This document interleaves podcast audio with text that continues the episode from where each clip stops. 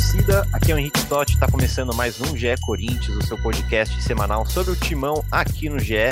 E a gente chega nessa segunda-feira para falar da vitória contra o Goiás, da coletiva do Vitor Pereira, dos desfalques do Corinthians, dessa sequência difícil que tem pela frente. Isso porque quarta-feira, agora, 9h30, tem o primeiro jogo das oitavas de final da Copa do Brasil contra o Santos. Então, para falar muito sobre o jogo passado, o jogo que vem, estou aqui com o Marcelo Braga e o Careca Bertaglia.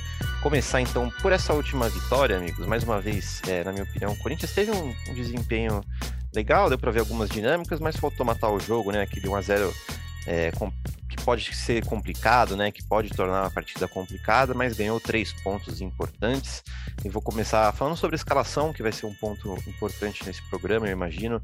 É, o Vitor Pereira foi com o seguinte time: Cássio, Rafael Ramos, Gil, Raul Gustavo e Fábio Santos, Cantígio, Du, Renato Augusto, Adson, Gustavo Mantua e Roger Guedes. É, todo mundo ali mais ou menos na sua posição, né? Tirando o Roger, que é aquele centroavante, não, não centroavante. Marcelo Braga, bem-vindo, amigo. É, quero saber a sua opinião sobre esse jogo. A gente falou um pouco é, no dia do jogo mesmo. Sua opinião sobre essa escalação, se eu não me engano, é a terceira vez, terceiro jogo seguido que o Vitor vai no básico, né? Se a gente pode dizer assim, no básico, com um time mais, mais previsível. Bem-vindo, amigo. Fala, Totti. Fala, amigos. É isso aí, o Corinthians é, vai sobrevivendo no campeonato de uma forma boa, assim, né? De uma forma digna, competitiva, se mantendo lá no topo. A gente, desde o começo, falava que o Corinthians não tinha um futebol de líder. É, eu acho que ainda não faz uma campanha de time campeão, mas faz uma campanha muito é, que merece muito respeito, assim, principalmente pelas dificuldades que o Corinthians vem tendo na temporada. São muitas lesões. Realmente, o, o Vitor Pereira usou a coletiva até para dar esse, esse desabafo de que é impossível para ele montar um time é, que ele possa repetir de jogo a jogo. Acho que ele tem conseguido agora, pelo menos, montar uma estrutura. É, tem repetido o formato, né? Tá indo lá com o lateral direito. Quando não tem o Fagner e o Rafael Ramos, o Mantuan faz ali, mas pelo menos o desenho tático é esse. Consolidou esse 4-3-3. É, consolidou o Roger Guedes como o atacante de referência também por falta de opções, né? O João foi embora, Júnior Moraes está com essa alergia aí que não, não passa. É, então, o, o, o, time do Corinthians está bem desenhadinho. Só que ainda não é um time é, capaz de, de, de, matar jogo com facilidade. É um time que cria oportunidades, que é pouco atacado, assim, pouco ameaçado, como foi contra o Goiás. Mas é um time que. Ele até falou na entrevista coletiva que é um time que falta chegada na área, né? Falta uma presença na área é, que consiga é, aumentar o placar, tornar o jogo um pouco mais confortável. O Corinthians fez 1 a 0 ali naquele pênalti que a gente ainda vai falar aí, discutível ou não, o gol do Fábio Santos. Mas fora isso, foi um jogo que o Corinthians só cumpriu ali o protocolo, somou seus pontinhos que precisava somar dentro de casa, não tomou sustos, mas é, ainda é um Corinthians em, em processo evolutivo. Mas eu concordo com o Vitor que com, as, com, a falta de peças dele, é, acho que, que é, é, o que tem, é o que tem. É, o Corinthians está fazendo o possível nesse momento do campeonato. É, sobreviver é a palavra, né? Você foi bem. Você achou pênalti, Braga, já que você falou do, do pênalti? Cara, na hora eu achei braço de apoio, mas depois eu vi explicações aí de que não tem mais esse braço de apoio, de que ele aumentou a área de contato, que foi pênalti. Depois eu achei pênalti do Bambu, cara, no segundo tempo. Tá? Mas, enfim. Os dois, eu, eu, marcaria os dois. Os dois acho que. Eu não sei mais o que é pênalti no futebol brasileiro. É, também é tem isso. Né? Nunca um sei quando é pênalti. Coisa. Cada um acha uma coisa. É, Careca Bertaglia, bem-vindo, amigo. Falar sobre o jogo em si, né? De novo, aquele um tempo bom, depois um outro pior. É, fala como você viu esse jogo lá da Arena, eu vi que você estava lá, seu destaque individual positivo e negativo também, por favor. Fala, amigos. É, boa tarde. A vitória boa, né? Acho que o, o resultado mais agradável do que o desempenho, né? Porque, novamente, o Corinthians deixou cair muito uhum. é, de um tempo para o outro. Primeiro tempo, na minha concepção, muito bom. É, zero risco, muita agressividade até sem, sem a bola, né? O gol sai justamente numa roubada de bola do Cantillo, que fez bom jogo. Corinthians rodou bastante ali a área, né? Teve vários bate-rebate, chute travado, o pênalti que para mim foi a favor do Corinthians. É, é, são lances distintos, né? Do lance até que falaram de, do Botafogo e Inter, né? Ali o cara tá no movimento natural. A partir do momento que o jogador se joga na bola ali, é, ele aumenta o tamanho dele, né? Lateral, no pênalti do, do Roger Guedes, que ele chuta ali, o cara se joga. Então, para mim, esse braço de apoio aí, quando troca por um gol, não é possível não ser marcado o pênalti. Então, para mim, pênalti. O Corinthians fez um primeiro tempo que, novamente, como disse o amigo Braga, poderia ter matado, é, teve essa dificuldade. De novo, último passe, dessa vez até na finalização, né? O Corinthians conseguiu finalizar 11 vezes, 9 de dentro da área né, no primeiro tempo. Uhum. E se o Goiás tinha algo a comemorar, ele só estava 1 a 0 é, E daí no segundo tempo, obviamente, que o Goiás ia se atirar para o ataque, né? Já estava perdendo o jogo. E daí o Corinthians faltou cuidar mais da bola, né? Faltou puxar contra-ataque. E eu não vou falar sofrendo, porque o Cássio praticamente não fez nenhuma defesa difícil. Mas o Goiás ficou ali, rodando, rodando a bola. E, obviamente, para a gente que estava no estádio, é, fica apreensivo ali. Se o Corinthians tomasse um gol, pô, seria pesadíssimo, ainda mais pelo que tinha acontecido já na quarta-feira.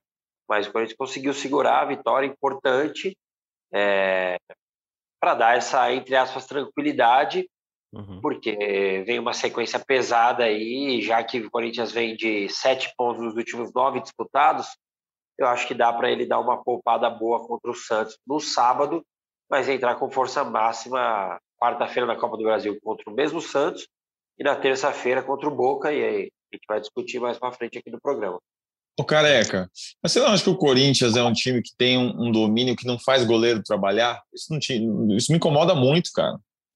Sim, é, passou por isso, né? Por não caprichar na finalização, por ser ali travado. Acho que o Du teve uns três ou quatro chutes que ele foi travado, mas o Corinthians criou, criou ali oportunidades pela beirada, né? O Corinthians conseguiu várias vezes ali superioridade numérica pelos lados. Fábio Santos chegou duas vezes como centroavante ali, né? E óbvio que precisa ser melhorado isso. É, e acho que o que a gente vem falando alguns programas aqui, umas quatro, cinco rodadas, e agora o Vitor Pereira, mesmo dando uma, uma apelada, podemos dizer assim, na, na coletiva, eu acho que quanto mais você repetir a formação, repetir uma espinha dorsal, acho que o time vai criar mais. É, a gente, o Corinthians é vice-líder do campeonato, com o Renato Augusto longe de jogar o que pode, é, com o William podendo melhorar, o Roger Guedes se adaptando agora a essa função que parece que vai acontecer, né? Essa troca de posições. Ontem já aconteceu também. É, o que a gente já tinha visto na quarta-feira entre o William e Roger Guedes, ontem aconteceu um pouco também. Uhum. Então, acho que acredito que esses três juntos podem evoluir juntos. O Duqueiroz, que de novo fez bom jogo, o Cantijo fez bom jogo, e as Corinthians automaticamente com a repetição, principalmente do esquema, o Corinthians vai ter mais oportunidades de gol, vai. Acho que faz parte da, é, da maturação desse time. E você, Braga, por que você acha que o Corinthians está tá sendo esse time que tem dificuldade na hora de fazer o gol? Abri aqui o scout do jogo, foram 14 finalizações, 5 para fora, só duas defendidas, seis bloqueadas, e a 14 é o gol. É, por que você acha? É, passa pelos pelos caras do meio ali, que talvez não não estão conseguindo deixar os, os companheiros na melhor posição para marcar o gol, passa pelos caras da frente que não estão conseguindo fazer o gol, por tudo, o que, que você acha? É, eu acho que passa um pouco por essa má fase, né? De, do, por exemplo, o Renato é um cara que a gente espera um pouco mais, o Juliano, é, quando entra, às vezes ele dá boas, boas condições assim para os companheiros, é um cara de passe, de, de, de facilitação de jogo. É, eu não sei, é um time que tem criado, mas está faltando matar. Realmente está faltando é, colocar para dentro. O Corinthians tem sentido falta de um, de um cara que, que, que faça isso. O Roger Guedes tem um faro de gol muito apurado e tal, mas é um cara que também está se adaptando nessa movimentação. Às vezes ele sai para buscar e deixa um espaço que alguém precisava preencher. Né, o Corinthians, acho que essa chegada do Du tem até a ver com isso, né? O Du tem encontrado bastante espaço para avançar, tem desenvolvido um pouco mais a finalização dele e tal. É, o Cantino é um cara que também, é, quando eu até falei disso com alguém, não sei se foi aqui no podcast, quando o Corinthians contratou o Cantilho, hum. o vídeo que, que a gente fez é, com os principais lances dele lá no Júnior Barranquilla tinha cada chute de fora da área, cada golaço. E no Corinthians ele não chuta. O Cantilho não, não chuta no Corinthians, jogo. né? E, e é um... Como é que é? Ontem ele teve uma chance no segundo tempo, de frente não chutou. Eu é, lembro então, desse. Ele, ele, perdeu esse, ele perdeu essa característica no Corinthians, né? Seria importante também essa chegada dele como elemento, porque às vezes vai sobrar. O Roger sempre vai sair da área para buscar. E acho que o Corinthians ainda está buscando esse, esse encaixe. É, acho legal lá direito ali, né? Funcionou bem. Tanto o Rafael Ramos, depois é, a entrada do Fagner. Fagner voltou, meus amigos. Boa notícia. E acho que é isso. O time, o time vai se desenvolver. Me preocupa um pouco essa sequência, né?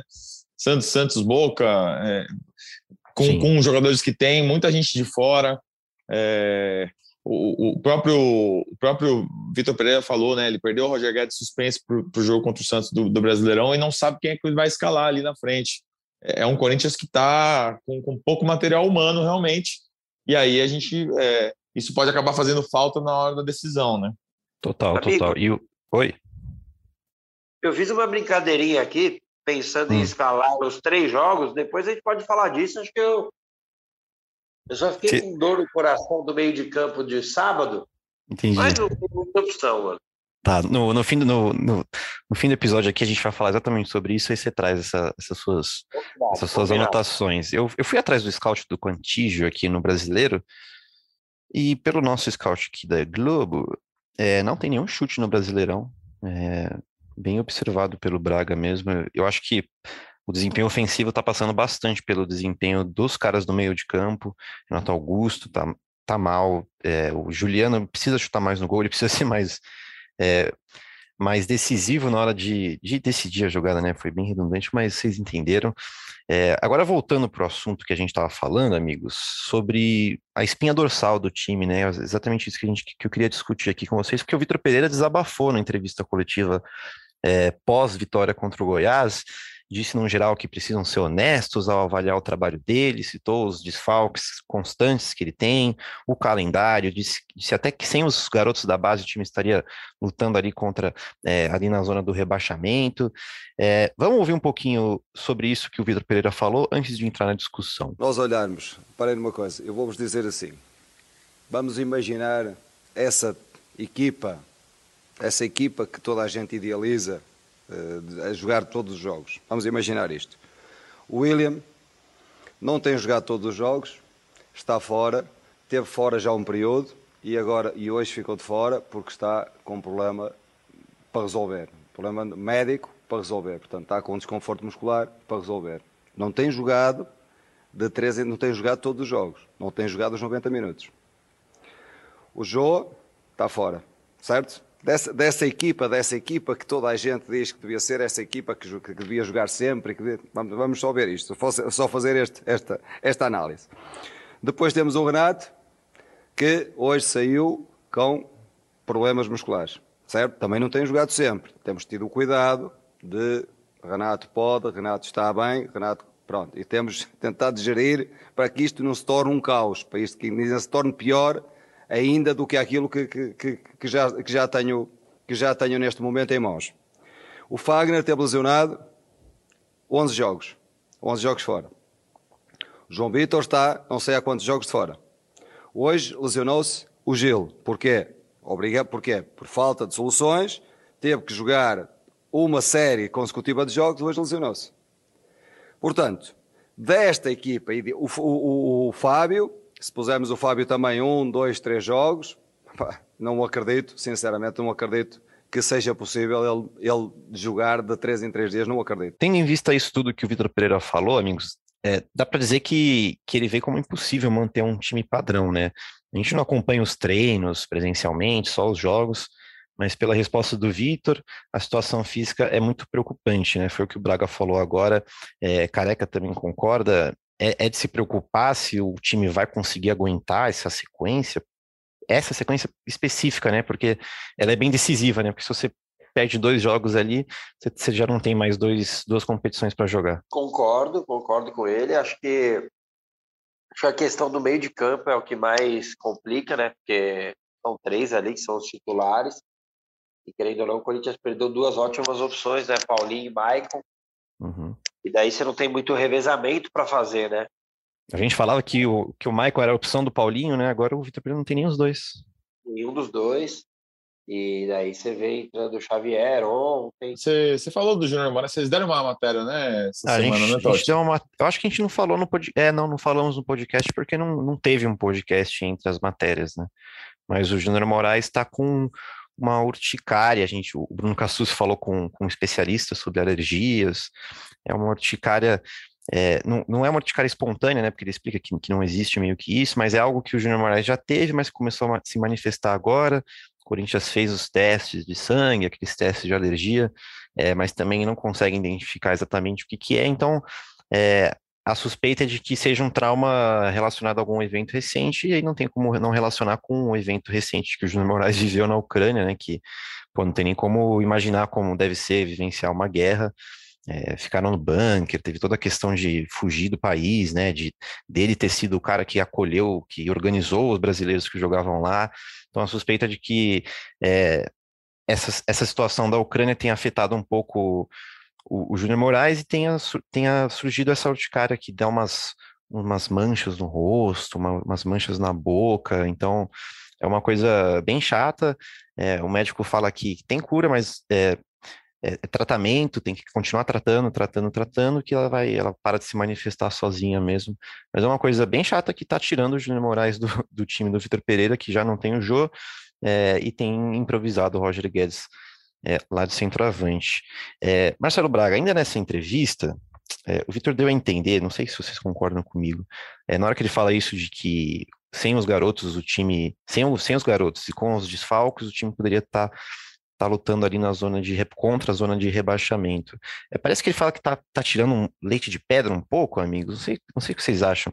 É, vocês concordam que, que com o time que ele tem em mãos, com as opções que ele tem em mãos, é, é isso mesmo? Quando está apresentando está numa posição condizente com o que com o que tem à disposição? O que, que, você acha, Braga? Ou seria normal, sei lá, ver, o, ver esse time na sexta posição do Brasileirão?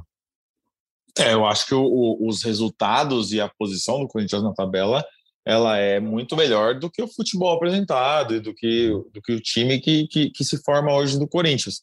Hoje a gente não vê um time com cara de campeão, a gente não vê um time com cara de disputa de título, a gente vê um time competitivo. Aí estar em primeiro ou dividindo a primeira posição com o Palmeiras é um mérito muito grande, acho que do Vitor, da comissão e, e dos jogadores. É, acho que tem um lado também meio midiático do, do Vitor, que, que sabe, uhum. é, sabe usar a imprensa, dá para ver que ele fica irritado, que ele fala, ele valoriza o trabalho dele, ele valoriza. É, faz parte também né, dessa, desse, desse personagem que a gente está conhecendo ainda de, de, se valorizar. Se a gente não tivesse os meninos, a gente estava na zona de rebaixamento. É, eu concordo, mas é, o trabalho dele tem pontos negativos também e, e acho que é, é, cabe a discussão, né? Cabe você você levar para uma entrevista coletiva e, e, tentar entender por que, que o time se comporta de um jeito ou de outro. É, mas, enfim, os técnicos têm direito a, a, reagir dessa forma. Acho que foi importante até a pergunta foi feita pelo, pelo Capelanes, né, da, da Rádio Bandeirantes, sobre o rodízio. É um tema que está sempre na boca dos torcedores, todo mundo que manda mensagem para a gente durante a semana fala do rodízio, da definição de um time. O Careca fala sempre também sobre isso. Acho que é um ponto interessante de ser discutido, é, mas eu entendo o ponto dele. Ele tem cada vez menos jogadores na mão para montar o time e, e, acho que o resultado é melhor do que o, o trabalho que, que, que uhum. o Corinthians tem hoje. assim. Tem que ter um equilíbrio nessa cobrança, né, Careca? Ah, eu concordo, assim. É, na verdade, não. Eu entendo ele, uhum. concordo em partes. É, não concordo disso do, da zona do rebaixamento. É, tudo bem que tem uma, a diferença é pouca, né? Se você pegar o primeiro time que está caindo para o, sei lá, o sétimo, que hoje já vai para a Libertadores, a diferença deve ser quatro pontos. Não sei se está com a tabela aberta aí. É, então, assim. O é Palmeiras é tem 25. É... é... pega o sétimo colocado e o décimo sexto. Ah, tá. O sétimo é 18 e o décimo sexto é 15. É, então, aí, Aí, então, Três não é que é loucura o que ele está sim, ele tá falando. Assim. É, porque é tudo muito parecido, né? São 12, 13 rodadas. E óbvio que tem a valorização do trabalho dele, que ele tem muito mérito. E, e assim, é, mesmo ele, ele falando, usando outros termos para falar sobre o rodízio, nitidamente o time melhorou é, depois que ele parou de te trocar 5, 6.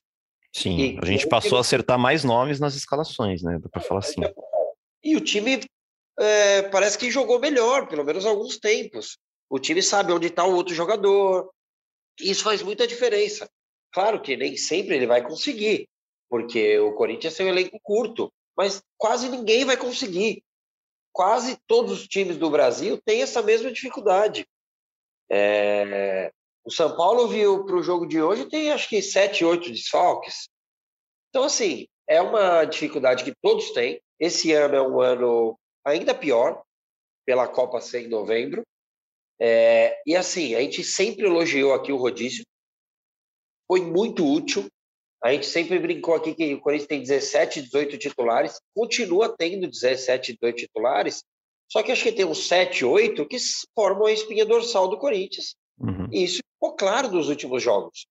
Nos últimos três jogos, ele mudou dois ou três nomes. E que bom e acho que esse é o ideal, mudar dois, três nomes, só que não mudar o esquema.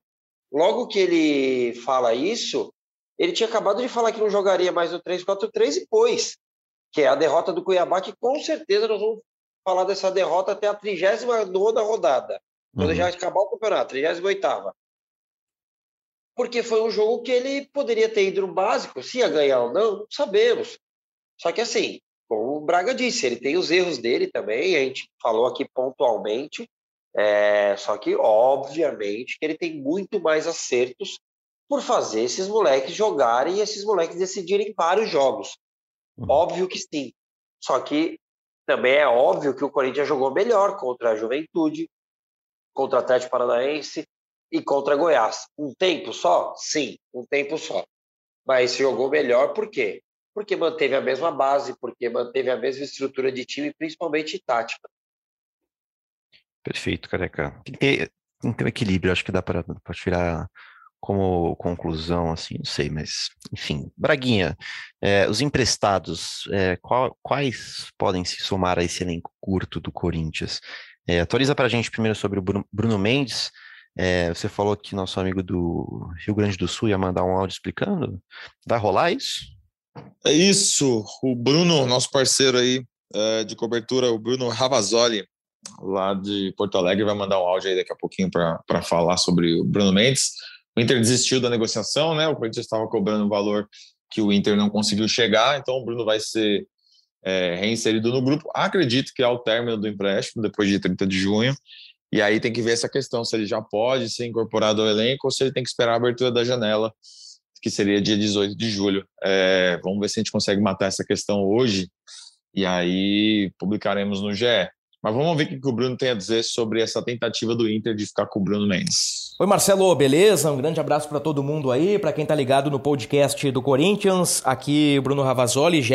Globo, Rio Grande do Sul, setorista do Internacional, para falar de Bruno Mendes. Contextualizando rapidamente a trajetória deste jogador, Chegou por empréstimo em meados de 2021 com seu compatriota Diego Aguirre. Estreou como lateral direito numa derrota no Beira-Rio para o São Paulo 2 a 0 jogando muito mal.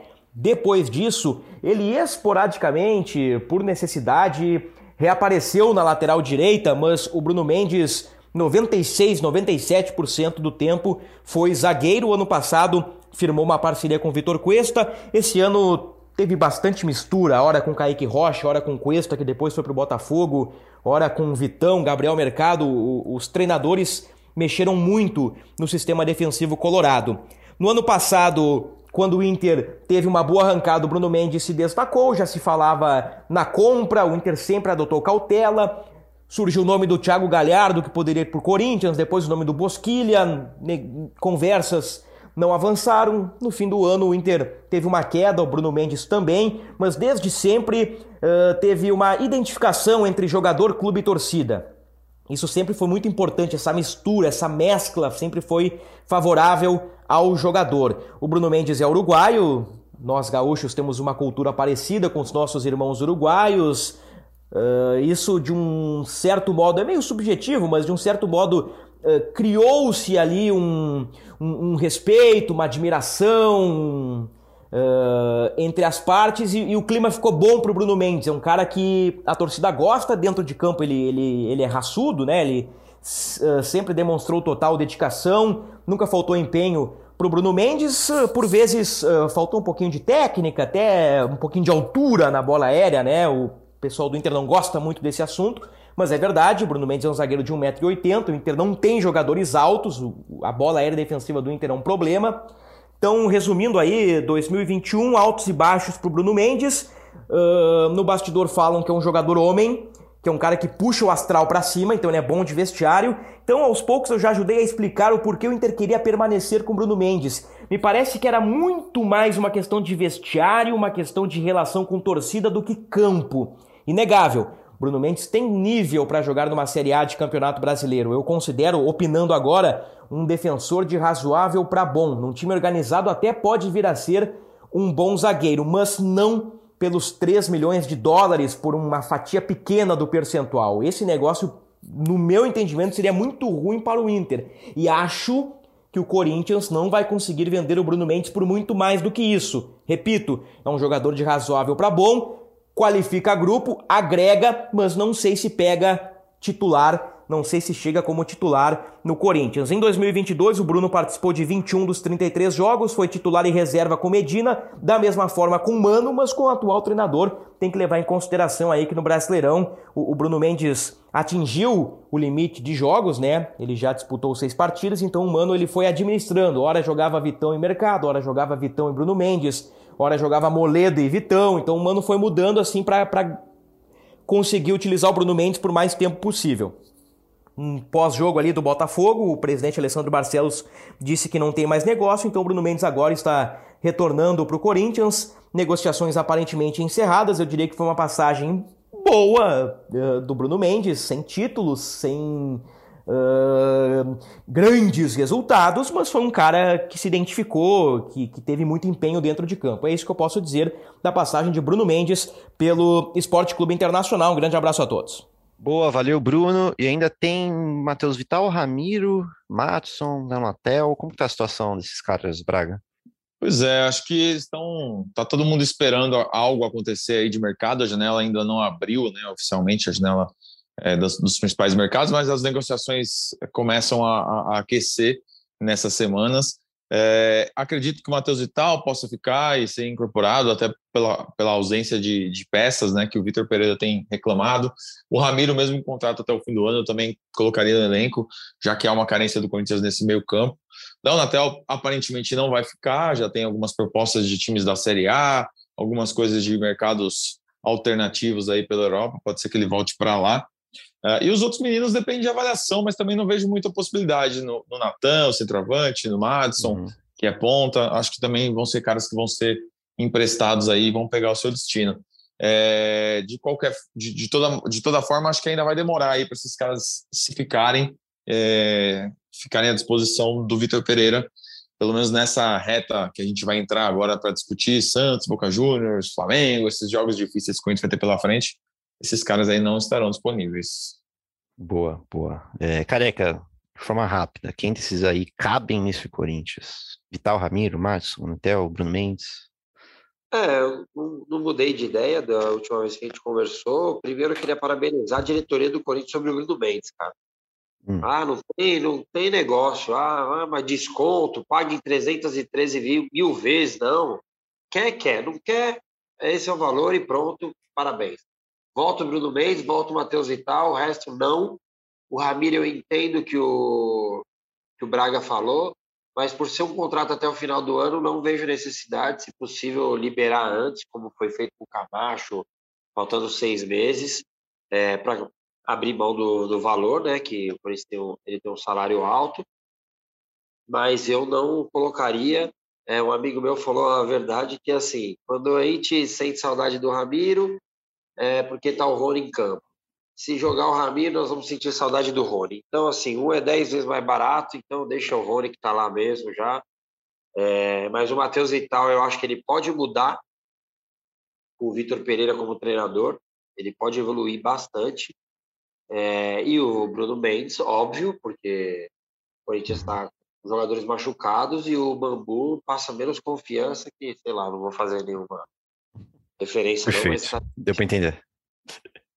Perfeito, então, careca. Para finalizar, então, amigos, é, projetar esse jogo contra o Santos, é decisão, jogo de ida é na Neoquímica Arena, estádio lotado para mais um, um clássico no mata-mata, bom demais, vai ser um jogão. É, aliás, Braga, eu ou você? Quem estará lá? É, você vai na Copa do Brasil e eu vou no Brasileirão. Ah, isso, verdade. Muito bem. E depois, Libertadores é tu, né?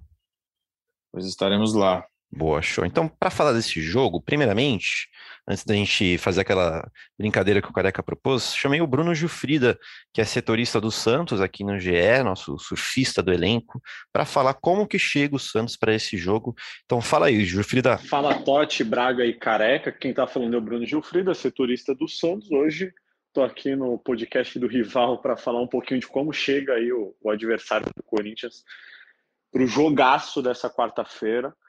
É, o Santos chega no momento instável, eu diria. Não é um momento ruim, é, o time está numa posição confortável no Campeonato Brasileiro, mas os últimos resultados não foram os melhores. É, no último jogo, na Vila Belmiro, o Santos empatou com o Red Bull Bragantino em 2 a 2 depois de abrir 2 a 0 no primeiro tempo. Antes, claro, venceu o Juventude, mas estava é, aí alguns jogos sem vencer na, é, tá aí alguns jogos sem vencer na Vila Belmiro. Antes desse jogo contra o Juventude, não vencia há seis partidas no Campeonato Brasileiro. É, então, o momento do Santos não é dos melhores na competição, é, no Campeonato Brasileiro, claro. Na Copa do Brasil, o Santos tinha passado do Curitiba, já vem com um time bem diferente daquele que entrou em campo na terceira fase da Copa do Brasil. É, apesar de ter vários desfalques para o clássico do fim de semana no Campeonato Brasileiro, na quarta-feira o time está bem tranquilo. assim. É, a única dúvida é quanto que o atacante Ângelo vai poder jogar, porque ele vem se recuperando de uma lesão, tem jogado desde o jogo contra o Atlético Mineiro, mas ainda não está 100%. O Bustos disse depois do jogo de sábado que só poderia contar com o Ângelo no sábado mesmo por 45 minutos e teve que escolher entre os primeiros ou últimos 45 minutos. Optou pelos últimos. Na quarta-feira a gente ainda não sabe como vai ser isso.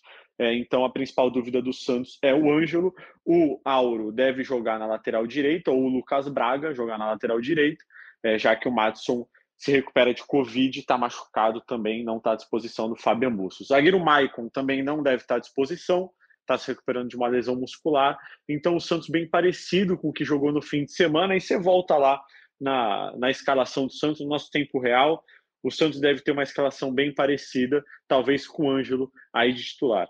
É isso, volto com vocês, grande abraço, um prazer participar aqui do GE Corinthians. Boa, Jufrida, valeu. Como a gente viu aí, o Santos também está numa sequência dura. É, Careca vai para o jogo, né? Ou não tem algum. Eu vou. Eu vai, vou. né? Então, você sugeriu uma coisa legal de montar os, os times, as escalações do Corinthians para a sequência, né? Não exatamente para esse jogo contra o Santos.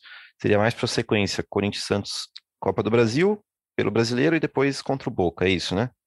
É, exato. Eu fiquei pensando Hum. assim, é, como eu disse, a dificuldade maior é no meio, né? É, mas eu, para quarta-feira, e para mim é o jogo Vou anotar importante. Hum. Cássio Rafael Ramos, eu continuaria com o Fagner descansando e entrando 15, 20 minutos. Hum. É, Bambu, Raul, meu Deus do céu. É, e Piton, porque o Hum. Fábio Santos jogou ontem, Sim. inclusive jogou bem. É, Cantijo do Juliano, descansaria o Renato, porque o Juliano vem de jogo descansado. É, o William descansado, Guedes, porque sábado já não joga, e Adson, então eu iria com o que a gente pode considerar quase que uma força máxima, né? já contando que o Gil seja uma lesão que, no mínimo simples, ele não jogue quarta-feira. Aí no sábado, Hum. que eu acredito que o Santos venha com o time bem em reserva. Também porque o Santos também tem uma sequência complicada e já tomaram o terceiro cartão amarelo o Zanocelo e o João Paulo, goleiro. Então eu iria de Cássio, daí eu já jogaria com o Fagner um pouquinho, de titular, para preparar para terça. Aí Bambu, Robert Renan e Piton novamente, já contando com o João Vitor podendo entrar um pouquinho, né? Se ele já tiver um pouco melhor. Aí, não me xinguem, mas não tem opção, é, porque hoje eu considero o Cantillo titular é, para terça-feira, e ele vem e ele jogando na minha escalação de quarta, ele pegaria uma sequência de três ou quatro jogos, então iria de Xavier Rony e Juliano, e daí pode até mudar um pouco o esquema, tal, jogar no 4-2-3-1, Xavier e Rony alinhados para dar liberdade para o Juliano. Mantuan, Júnior Moraes ou Giovani, né? Se o Júnior Moraes estiver melhor. E o Mosquito, que já deve ter, já deve estar liberado do, dos cinco, sete dias que são da Covid, né? Certo. Isso para sábado. E daí e eu conseguiria descansar aí nesse sábado. Renato Augusto, Cantijo, Duqueiroz, Fábio Santos, é, Roger Guedes, Adson, William, que eu não pode nem entrar no campo, William. E daí para terça-feira, Cássio Fagner, Gil ou João Vitor, Raul e Fábio Santos, Cantijo, Du e Renato Augusto, que vai descansar dois jogos, William Guedes e Adson. Eu pegar, eu farei essa sequência. Acho que é um pouco do que da dificuldade que o Vitor Pereira tem, é, mas sem a necessidade de mudar seis, sete jogadores, tirando o jogo de sábado, que ele está no uhum. meio de Sim. dois jogos é, de mata-mata. O jogo, claro que é importante contra o Santos, mas como eu disse, o Santos também deve vir bem mexido e acho que dá para jogar com esse time aí contra o Santos no sábado. E se caso perder ou tiver um tropeço, é um campeonato brasileiro, um campeonato de pontos corridos, que dá tempo de você recuperar. O Corinthians é, não perde a posição de segundo colocado, no mínimo, na rodada que vem. O Corinthians tem quatro pontos de diferença para o terceiro colocado hoje. Então, o Corinthians vai se manter no mínimo em segundo. E eu prepararia o time para terça-feira. E o bom desse, dessa maratona que não tem viagem, né? Totti e, e Braga, que isso faz uma diferença boa. Todos os jogos da Neoquímica Arena. Total. Isso faz total diferença. E você, acho que você foi bem demais nessa, vou, nesse planejamento aí. É, que você achou aí, o, Passar o WhatsApp do, do Vitor pro, pro Careca aqui no, no ele, grupo. Ah, já né? manda. Fala, ouve aí, né? Tem temos uma ideia, um planejamento. Temos pode um dar certo. Pode ser que não dê certo, mas, mas é uma ideia, né? temos um planejamento demais. mas temos, mano. Temos. É, temos, temos, temos. É verdade, é verdade. E, e, e é, é interessante nessa, nessa planificação toda que a gente está fazendo aqui, né? E ainda ouvindo os resmungos do professor de falta de gente, falta de material humano, como o Luan é nem cogitado é, a ficar nem, no banco, cara. Nem tchum. Meu Deus, cara, que situação constrangedora. O Luan realmente está de saída. Acho que mais umas semanas aí já vai estar tá fechando a malinha dele para ir embora do Corinthians, porque não tem condições ele ficar nesse elenco sem conseguir jogar um jogo, né? Conseguir completar um banco contra o Goiás, por exemplo. Tá sem ninguém, tá, tá com 15 desfalques. Aliás, o nome do Luan nem aparece mais na lista de desfalques que o Corinthians manda. O Corinthians manda antes, no dia do jogo lá, os jogadores que estão, cada um com seu probleminha, e o Luan não aparece nem nessa lista. Ou seja, o que tá acontecendo com o Luan? Faz parte do elenco ainda? É, pelo visto, ah, não. Né? Mas não, você foi bem, então, Carequinha. Eu anotei aqui certinho. É, aí, aí, muita coisa depende das atualizações, né? Do Gil, por exemplo, do William, teve esse desconfortozinho, do, da alergia do Júnior Moraes. É, desfalque certo mesmo é Maicon, Paulinho, né? Roger Guedes no Brasileirão, na, é, no fim de semana. É, tem o João Vitor, que está nessa aí de aprimorar a parte física, o, o Gustavo Mosquito e o Bruno Melo, que estão se recuperando da Covid, né? Estão esperando o tempo passar. Mas, Mas a, a, projeção que você fez foi, foi bem boa, cara. Eu acho que eu talvez não mudaria nada, não. Aí depende se o Gil consegue jogar algum jogo, já o próximo jogo, aí um, um bambu pode sumir de algum desses jogos aí que você escolheu ele, dois seguidos. Eu coloquei, eu coloquei só três parênteses, né? É, o Moraes barra Giovanni. É, o Felipe, né? Que até cita o, o Vitor.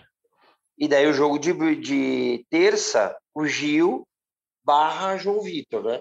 Uhum, é, porque a gente tem que esperar. o João Vitor está nessa, nessa fase de campo já, aprimorando a parte física. Eu acredito que até na quarta-feira, talvez, ele possa já ficar no banco ali, joga um pouquinho no sábado, para depois na terça-feira estar tá 100%, caso o Gil não esteja, né? Mas acho uhum. que isso só dá para confirmar o Raul.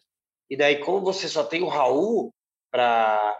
Inclusive, a gente falou, conectou ele contra o Atlético Paranaense, que ele mereceu. Ontem ele fez bom jogo, hein?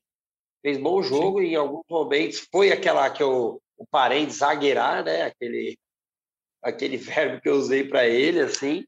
E... Deu uma bica para frente uma hora Nossa, na lateral, né? Eu, eu falei, eu na hora comemorei, eu falei, coisa linda, é isso, cara. eu fiquei com medo de ele querer dar um chapéu, eu falei, meu Deus do céu. Ele deu um chutão, porra, coisa linda, comemorei. Foi bem legal. né? Ele... E ele teve, mas é legal ter essa personalidade, né? Depois de um jogo bem ruim, é, querendo ou não, a confiança fica abalada, né? Mas ele, pô, teve um lance lá no segundo tempo que ele recuperou bem demais, o cara dribla ele, mas ele consegue voltar e travar ali para escanteio. É, e mostra, isso mostra também bem, isso mostra também um pouco da forma do comando do, do Vitor, né? Porque antes do jogo eu tava, tava de folga, né? Então acompanhei algumas coisas pelo Twitter, comentários, especulações de, de escalação, e tinha muita gente apostando que o Robert Renan podia ser titular por conta da falha do Raul, né? Por conta do, do Raul não ter feito um jogo bom né, anteriormente, ele podia ser barrado e o moleque podia jogar. E o VP bancou o Raul, e o Raul foi muito bem no jogo. Então mostra um pouco também dessa, dessa característica do, do, do, do Vitor de não, não jogar na fogueira os meninos quando erram, né? Verdade. Tem razão. E ele fez bom jogo mesmo. Fábio Santos foi muito bem, hein? Cara, ele. Eu até olho no, no cronômetro lá do, do placar e falo para um amigo meu. Era nove minutos do segundo tempo. Ele faz uma leitura no contra-ataque do Goiás perfeita. Fábio foi muito bem no jogo. Gostei bastante. E o Renato, né, que não vem bem. Mas era o, era o Fábio Santos ou o Paulo André? Fez uma leitura no meio do jogo, pô. Paulo André. o, o, Renato Augusto, ele não. Ele, eu acho que ele foi até um pouquinho mais participativo ontem e tal. Mas ele batendo na bola é bonito, hein? Nossa, ele deu umas três descascadas no, pro Adson. Que coisa linda que é ver a bola ainda assim, sabe, sem peso. É. O só dominou. Uma dele até errou o domínio, né? Mas eu gostei bastante do primeiro tempo. Ontem, Cantígio, porra, bem participativo. Du, Corinthians merecia até um placar um pouquinho melhor no Sim. primeiro tempo, e aí volta o que o Braga falou, realmente, é. para definir melhor as jogadas. Faltou marcar, faltou marcar. Mas tá bom, três pontos importantes, né? Então Sim. vamos para essa sequência agora. E essa sequência começa quarta-feira, nove e meia, contra o Santos na Neoquímica é, Arena. Quarta-feira! O famoso é, é quarta-feira. Quarta mas só tinha pouca gente, então não dava para escutar.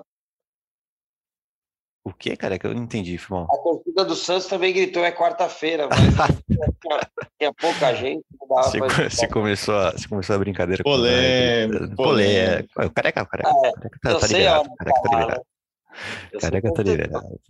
Então é isso, amigos. Vamos, vamos ficando por aqui com mais um GE Corinthians. Falamos, falamos bastante sobre o jogo contra o Goiás, sobre as declarações do Vitor Pereira, sobre o jogo contra o Santos, sobre a sequência.